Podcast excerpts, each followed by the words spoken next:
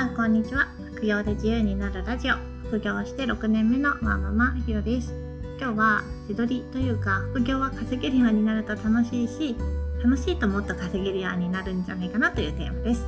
なぜこのテーマにしようと思ったかというとそのきっかけは最近の母との会話でした。私は母に本セドリの仕入れをお願いしていて基本的にところてん、まブックオフ用語で値下げのことなんですけどそれを狙ってくるっていうやり方だけ教えてます。ちなみにそのやり方は有料のノートにまとめてるんですけど本当にその情報しか渡さずただなんか質問があった時に聞かれて答えるみたいなことしかしてないんです。その母が最近会った時になんかこんなことを言ってました。この間他県の店舗に行ってきたんだけどすごく仕入れられたからあそこは絶対近くに行ったらまた行くとかまるまる店は何曜日の何時ぐらいに補充してるみたいでその後行くとすごく仕入れられるとか逆にあの店舗はすごくビームセットの人がいっぱい来てて全然仕入れられないとか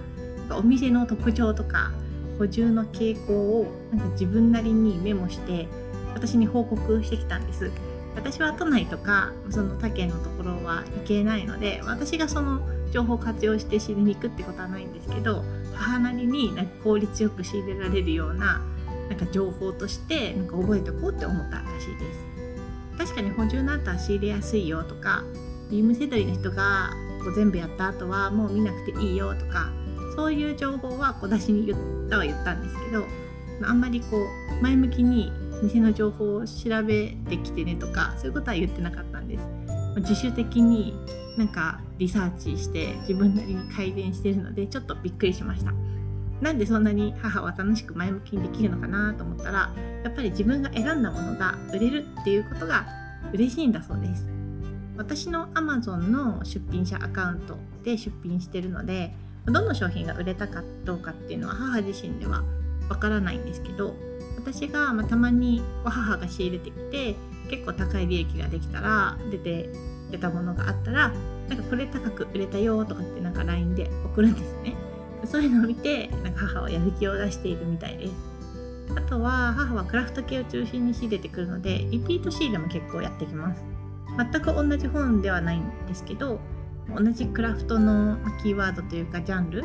例えばハンガリーの刺繍とか小銀刺しとかそういう同じキーワードのものをリピートしてくることが多くなりました。リピート仕入れも自分の上達を感じて楽しいそうです。母とのやり取りから学んだことが2つあって1つ目が楽しんでやってもらったりやる気を持ってやってもらうためにはポジティブなフィードバックが必要だってこと。で2つ目が稼げるようになるから楽しいし楽しいともっと稼げるようになんか自主的に工夫するようになるっていうことです。最初母に仕入れを頼んだ時はうんまあできるか分かんないけど暇だからいいよみたいな。都会は仕入れ先確かにいっぱいあるしねみたいな感じだったんです。でも最近は自分から楽しんで仕入れてきてくれるので、まあ、頼んでる私もわざわざ仕入れてもらっているみたいな罪悪感があんまりありません。自分が楽しいことを副業につなげるのが一番いいんだろうなっていうのは前から思ってたんですけど改めて再確認しました。どの副業だったら楽しめるのかなとか自分はあんまり楽しめそうもないなって思っている人は意外とやってみてやってみてお金が稼げると結局楽しくなってくるっていう側面もありますよ。または家族に副業を手伝ってもらおうと考えている人はそのお手伝いのおかげでどんだけ利益が上げられたとかやる気の上がるようなフィードバックをすると効果的です。一番安心して作業を頼める、まあ、外注できるっていうのは家族ですからね楽しさを軸に次を考えると挫折しにくいんじゃないかなと母との会話で思いました音声取りのやり方や具体的な販売例はブログでも紹介しているので興味がある方は是非ご覧くださいそれでは次回の配信でまたお会いしましょう。ひろでした。さようなら。